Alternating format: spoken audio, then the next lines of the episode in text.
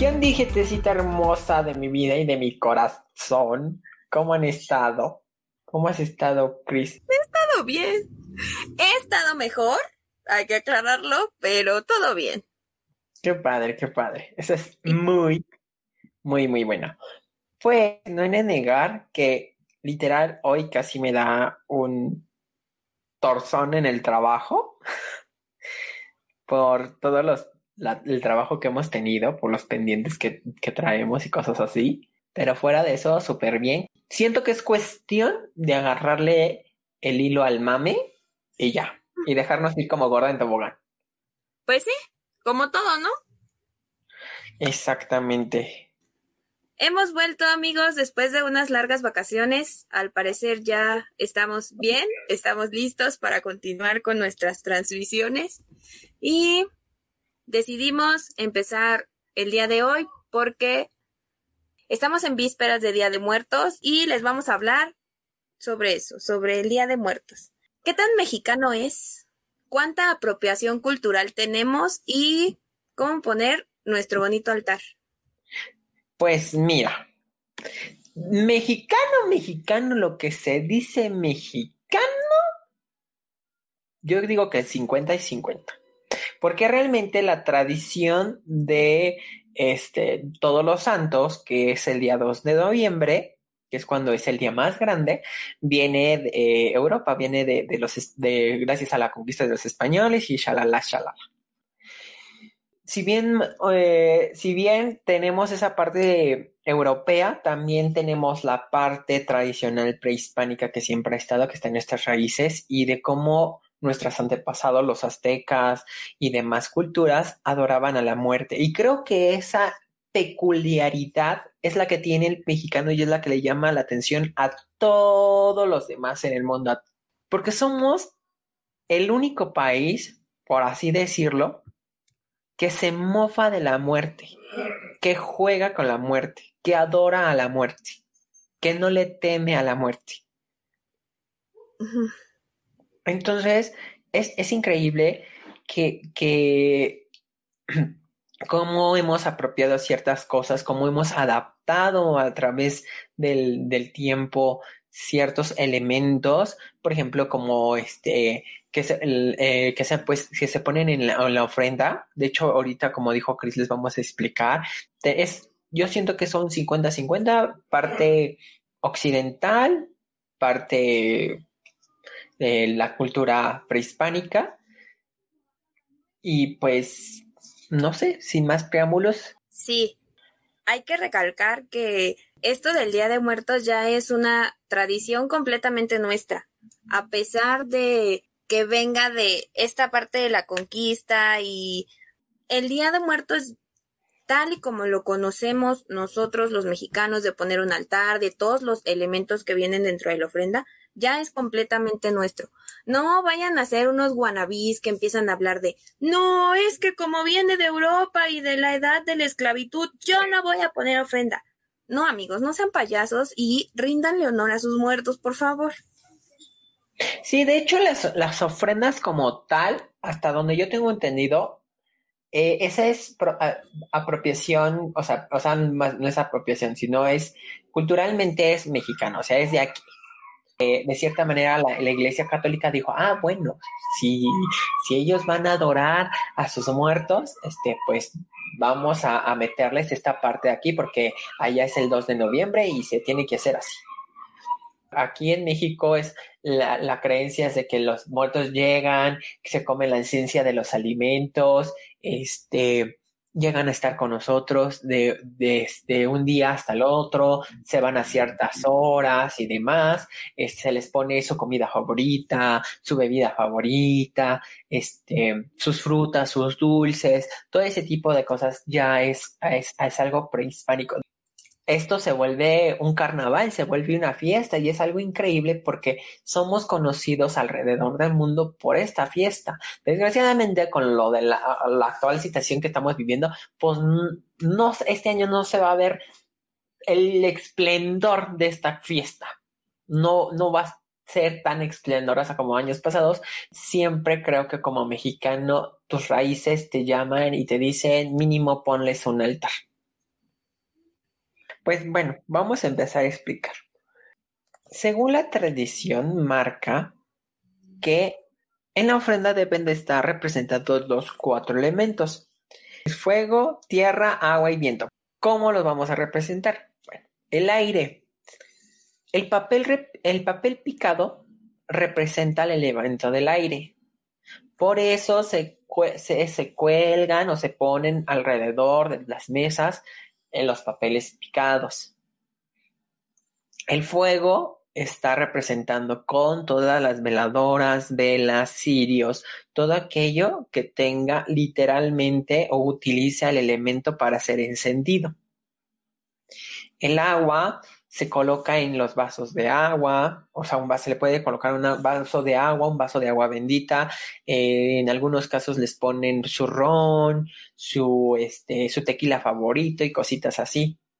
Y la tierra está representada por todas las flores y las frutas.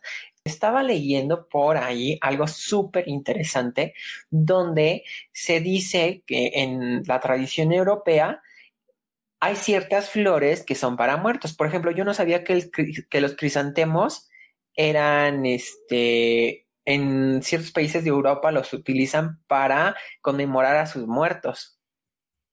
O inclusive que si estás esperando a una persona como muy querida, o creo que si murió en accidente o algo así, se les pone un, este, una flor blanca, una rosa blanca, en especial las rosas.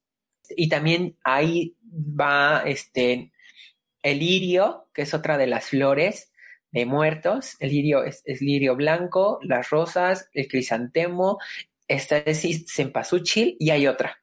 Creo que son cuatro o cinco las flores que como tradicionales de esta temporada.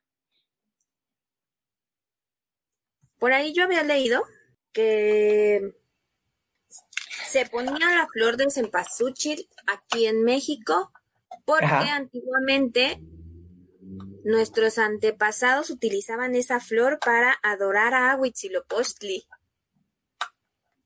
Entonces, esa flor representa al dios de, de la Huitzilopochtli, y por eso se ponía, porque generalmente eh, las ofrendas que les ponían o les poníamos a nuestros muertos eran a nuestros guerreros o a los que sacrificábamos. De hecho, también se tiene la costumbre, quienes tienen todavía abuelitas o que las mamás o los papás tienen esa costumbre, de purificar el área con incienso o con copal. ¿Para qué? Para evitar que se acerquen los malos espíritus. ¿Qué más tenemos en nuestra ofrenda? Tenemos la sal, la cual purifica el alma de los seres este, fallecidos, de nuestros seres queridos que ya fallecieron. También tenemos el pan de muerto,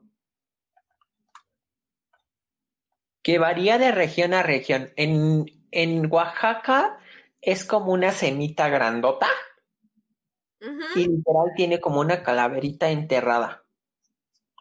Órale. Hay ciertos, hay ciertos pueblitos, no, no, no recuerdo dónde, que en vez del pan de muerto que tradicionalmente conocemos o popularmente se conoce, es como un muñequito, como una ánima, y así se les llama, ánimas. Y eso se les pone. Es literal como si fuera una galleta de jengibre, pero es de pan. Pero grandotota, ¿no? Ajá. Sí, sí, los he visto. También está el típico que conocemos que lleva azúcar o, ajonjolí. Ese representa al muerto, se atrae los huesos, es el cráneo el que va hasta arriba, los brazos y las piernas. Exactamente.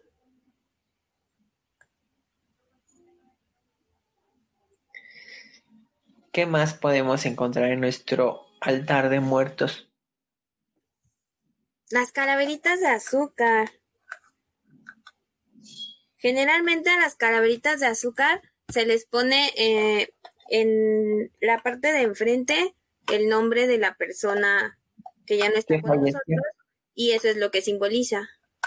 Exactamente. Simboliza a la persona que, que estamos, eh, podrías decir que estamos esperando que venga. Me gustaría leerles la leyenda de la flor de cempasúchil. Cuenta la leyenda que Xochitl y Huitzin eran dos niños que jugaban regularmente en el campo y que con el paso de los años poco a poco se fueron enamorando. Cada mañana acostumbraban subir a la montaña y llevarle flores a Tonatiuh, el dios del sol, quien enviaba un cálido abrazo para bendecir a la pareja. La dicha era tal que Xochitl y Huitzin juraron amarse eternamente con el astro como testigo. El compromiso se selló de esta manera. Sin embargo, Huitzilin tuvo edad suficiente para ser mandado a la guerra, para defender a su pueblo. Lamentablemente resultó herido y murió. Al enterarse de esto, Xochitl le pidió a Tonatiuh que liberara su, su, sufrimiento y la volviese a reunir con su amado. Era tal la intensidad del amor que el dios percibió que conmovido lanzó uno de sus potentes rayos que no solo dio muerte a, Xochitl, sino que la convirtió en una bella flor con un intenso color amarillo para que siempre brillara y fuera recordado su amor. ¿Cómo ve? Es una buena historia.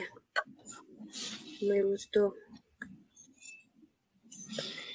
Hay una flor Ajá. Que es como, parece como terciopelito, ¿sabes cómo se llama? Es como guinda. Terciopelo. Ah, sí se llama terciopelo. También se conoce como cristata. Es una hermosa planta cuyas flores son suaves que se asemejan a la, a la tela del terciopelo. Se cree que es originaria de Asia, aunque actualmente se, cultiva en diversas partes del mundo, como México, el norte de Sudamérica y en el África tropical. Es una eh, planta anual que se da en regiones tropicales. Mm, no más para que vean. Así que si sus chamacos tienen tarea de la primaria, de la secundaria, de entregar algo, miren, les estamos dejando aquí toda la información. Exacto, amigos, apúntenle. Apúntenle. Si, si su maestra les preguntó eh, cómo se hace una ofrenda o de, de dónde vienen las ofrendas, es una mezcolanza de culturas. Como cualquier otro día festivo que hable sobre espiritualidad, es una mezcolanza de culturas.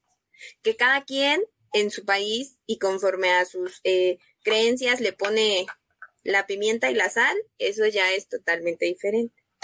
Ahora, les va un dato curioso de la flor de cempasúchil. Es una de las flores, es una flor comestible. ¿Mm? En serio, se puede comer la flor de cempasúchil. Por ahí, yo ya desde hace mucho tiempo sabía que la puedes hacer cristalizada para pasteles, la puedes hacer frappé y demás. Quedé. para que vean, para que vean que se puede comer. Y además, cempasúchil viene del náhuatl, que significa flor de 20 pétalos. Mm. se divide en sempuali, que es 20, y xochitl, que es flor. Oh. aquí nos dicen que acaban de ver pulque de esa flor. Sí, de hecho se está comercializando el pulque. A mí me llamó mucho la atención porque, digo, yo sí sabía que se comía. ¿Tú ya pusiste tu ofrenda? Sí, ya. Todavía le falta la comida porque no tengo este familiares ni que hayan fallecido en accidente ni así, gracias a Dios bendito. Pero tengo este muchos familiares grandes, tengo un amigo por ahí en paz descanse, mi, mi, gran amigo al que le decía la Mado, porque le decíamos mudo, pero yo le decía, ay, tú eres la mudita, la mudita como la de y Pobrecito, lo hacíamos renegar con ese apodo, pero este, pero sí, ahí tengo ya mi pequeña ofrenda. Sí. Hay, hay que, hay que eh, recalcar que los días más populares es el 1 y el 2 de noviembre, que son como que los que más se habla, pero... Sí, lo que más marca la tradición. Esto de, de empezar a darle las la bienvenida a nuestros muertitos viene desde el 27 de octubre. Así es. Según mis investigaciones profundas del TV Notas, no es cierto. TV Notas. ¿Cuáles son las fechas y quién nos visita en cada fecha? El 27 de octubre, como tú lo dijiste, es el día en el que nos visitan nuestras mascotas. Ajá. El 28 de octubre es para las personas que han fallecido en algún accidente, forma repentina o violenta.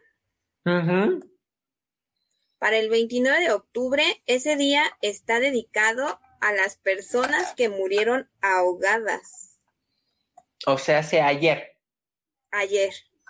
Para el día de hoy, en este día se le hace un homenaje a las almas solitarias u olvidadas y se les coloca un vaso de agua. Sí, todas aquellas que se van al limbo y que ya sus seres queridos no se acuerdan de ellas o que ya murieron, fallecieron todos en su hogar, ya no hay nadie de familia y ya no se acuerdan de esa familia. Exacto. Para el 31 de octubre se recuerda a los niños. Así es, son los que llegan y se les por eso se les coloca dulce. Y, a los que, y según la religión católica, a los que no fueron bautizados. Así es, sí, los niños del limbo. Para el primero de noviembre a las personas o a los, pues sí, a los que hayan fallecido en la infancia. Sí, todos los que no llegaron a la adultez como los jovencitos, bueno, sí, con los prepubertos o pubertos de 10 a 15 años. Ajá. Y para el día 2 es el día que se honra a las personas que han fallecido en su vida adulta. Sí, los mayores. Y se van el día 3. Exacto. Mi abuelita. el 1 y el 2 son como los días más. Más fuertes. Más sonados. De hecho, aquí entre nos, y ya entrando en otros terrenos, estos días se abren portales muy potentes. Por eso es primordial, primera, que no pidan lo que no quieren en segunda y haciéndoles una cordial invitación. Por favor, si escuchan ruidos extraños, no se asomen. Y en tercera, a cuidar a nuestras mascotas y a nuestros niños, porque muchas veces estas fechas son cuando más desaparecen niños y mascotas, porque hay ciertas mm, iglesias o sectas que se dedican a ofrecerlas como sacrificio. Entonces, padres, por favor, este año no pueden salir, no vamos a poder salir a, dar dulces. Igual se pueden organizar con los vecinos y nada más en su calle, así como de toca a la vecina y que te aviente tu, tu chupeta eh, por la contrabarda o yo qué sé. Pero sí, si llegan en este, en el próximo año que lleguen a salir, visoren a sus niños siempre de la mano, no porque ya los vean grandecitos, los dejen solos, no, antes no había tanto riesgo como el día de hoy, y este, y pues cuídense mucho, y cuiden también a sus mascotas, les digo, porque no, ni los animales, ni los animalitos están exentos. Amigos, la gente está bien loca y es mejor cuidarse, por favor. Y no vayan a salir, por favor. Cuídense ustedes, cuiden a sus niños, porque pues ustedes qué, las criaturas, las pobres criaturas que tienen la culpa. Explíquenles, créanme que los niños son mucho más inteligentes que nosotros como adultos y explíquenles cuál es la razón por la que no pueden salir a pedir dulces está bien chida la gorra y está bien chido que de repente en una hora tengamos casi dos kilos de dulces. Pero pues mañana no se puede, amigos. De hecho, a mí me chiflaba ir en estas épocas de niño a las lomas de Chapultepec, porque bueno, llegaba no con bolsa, era un costal de dulces. Y, y, era increíble porque te daban Carlos V, te daban este Kinder Sorpresa, Kinder Release, te daban gancitos, te daban este bolsas de papas sabritas, o sea, te lo juro, que, o, inclusive había familias que decían, bueno, no compramos porque no nos dio tiempo, pero les vamos a dar, te daban dinero. El privilegio, el privilegio de vivir cerca de ahí, amigo. Yo decía, wow.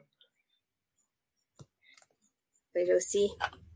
Cuídense mucho y, vamos a cuidarnos para que el próximo año sí o sí tengamos Halloween, sí o sí tengamos calaverita y se puedan ir a, disfrutar de estas fiestas con sus niños como gorda en tobogán.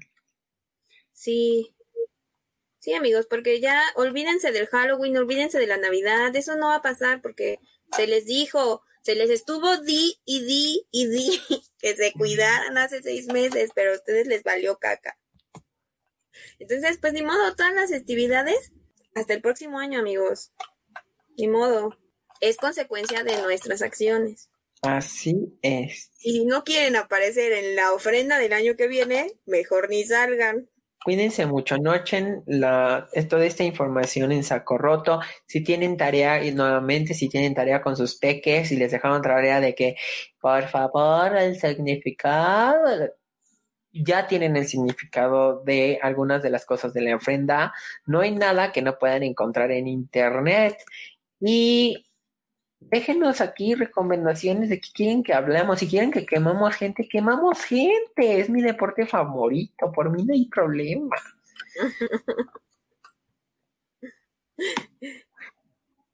Y si van a poner comida, amigos, no tengan miedo de comérsela el, el, el 3 de noviembre, ¿eh? Porque esa comida está purificada. Así que cómansela a gusto. No y tengan miedo de agarrar la comida del muerto. Pero después, ¿eh? Después de que ellos vengan, porque si no... Las van a jalar las patas. Aquí nos dice... ah, sí es cierto. Mi hermana dice que mi abuelo, que en paz descanse, nos daba dinero como calaverita. Era mi mejor calaverita. Mi abuelita también nos daba. De hecho, este, mi abuelita de parte de mi papá, yo les voy a contar algo. Y hace unos días me puse muy sentimental y estaba casi, casi llorando moco tendido. Porque me acordé que mi abuelita me decía pinche niñito.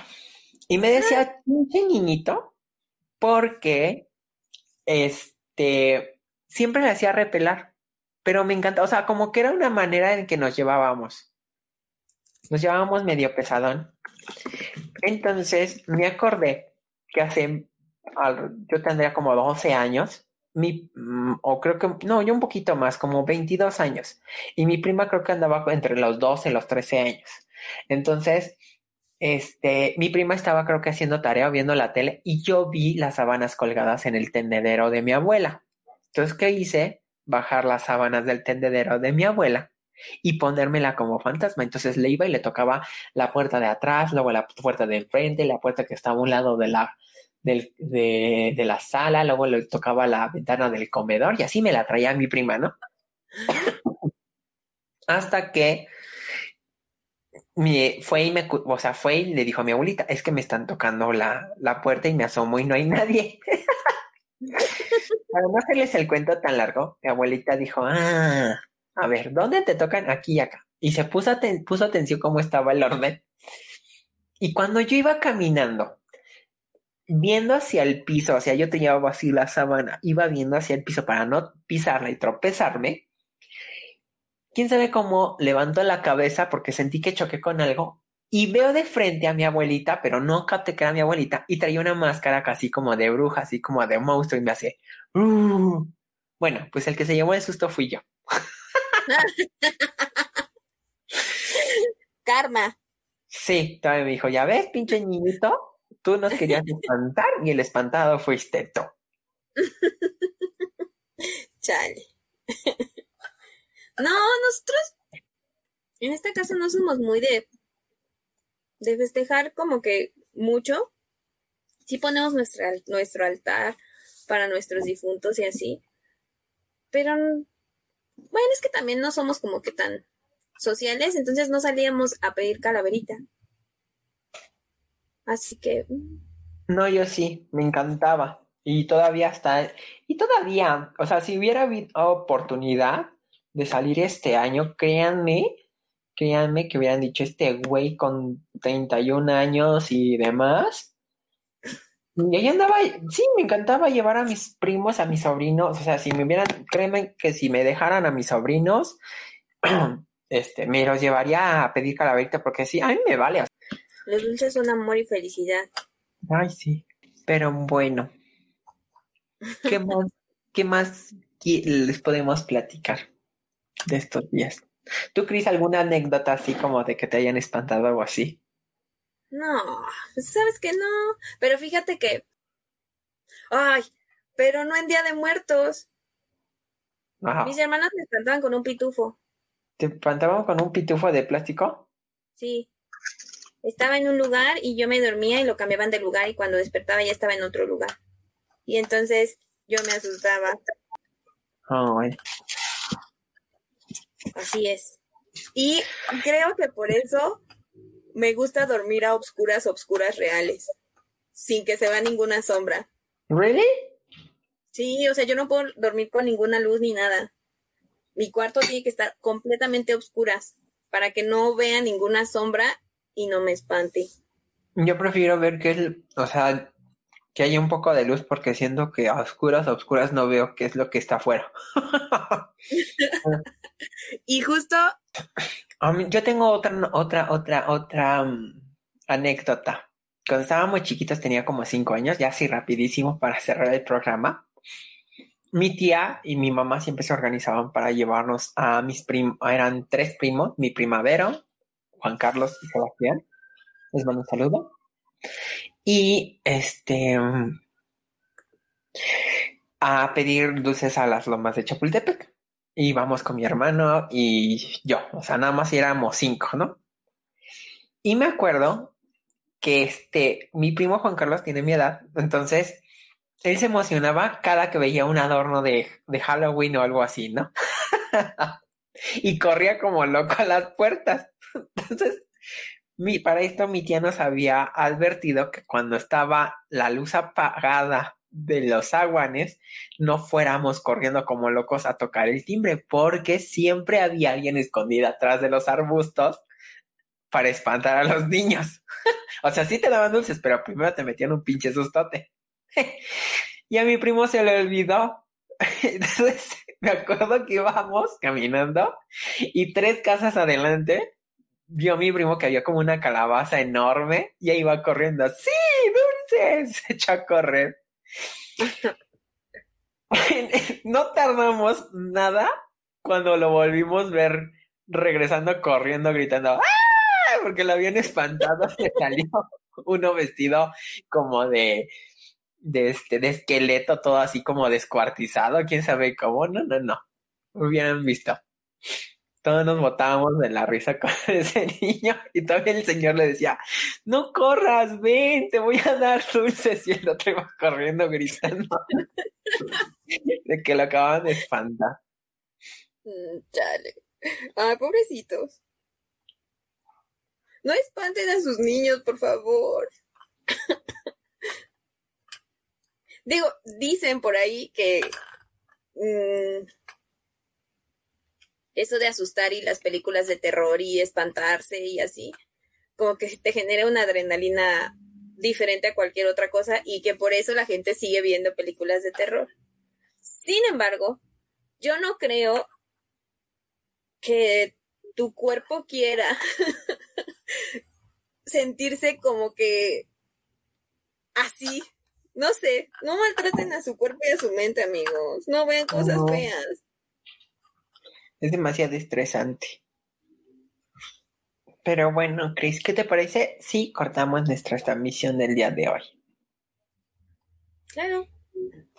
Les voy a dejar em, otra infografía sobre cómo poner su altar, por si aún no, se deciden a ponerlo o no, pónganlo amigos. Y más porque, pues, siento yo que de alguna manera honrar a nuestros difuntos es una bonita manera de cerrar ciclos. O sea, mucho más allá de eh, la religión, la cultura, la tradición y siento que es una manera más física de cerrar ciclos. Entonces, si tienen por ahí a un, un muertito o a, una muerte que aún no pueden aceptar, pónganle una ofrenda. Aunque sea, préndanle una vela. Si ustedes no, no creen que, que nuestros difuntos vengan y nos visiten y todo eso, pónganle una, una vela a, a, su difunto y se van a sentir mejor, amigos, porque es una de las maneras en las que tu cerebro entiende que pues esa persona tal vez físicamente no va a volver, pero pues siempre va a estar aquí. Como en Coco, amigos. Si ustedes olvidan a, sus muertitos, es la única manera de dejar de existir, olvidando a las personas que murieron. Y si ustedes los tienen, en algún recuerdo o los tienen en su mente, nunca se van a ir.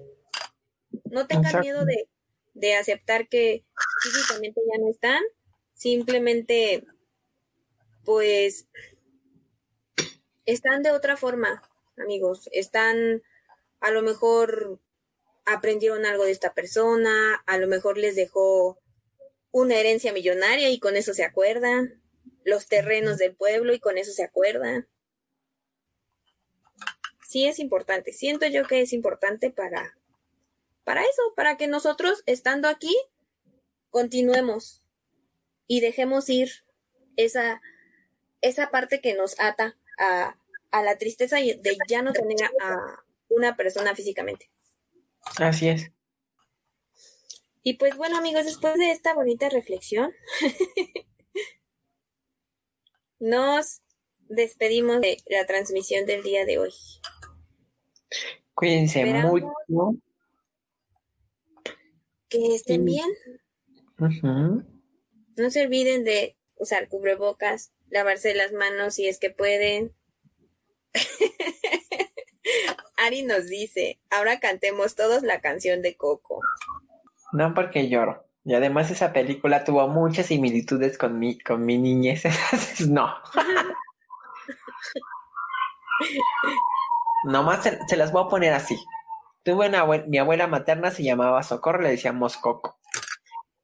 Desde niño he tenido, bueno, desde niño tuve eh, de mascota un perro Cholos Quincle.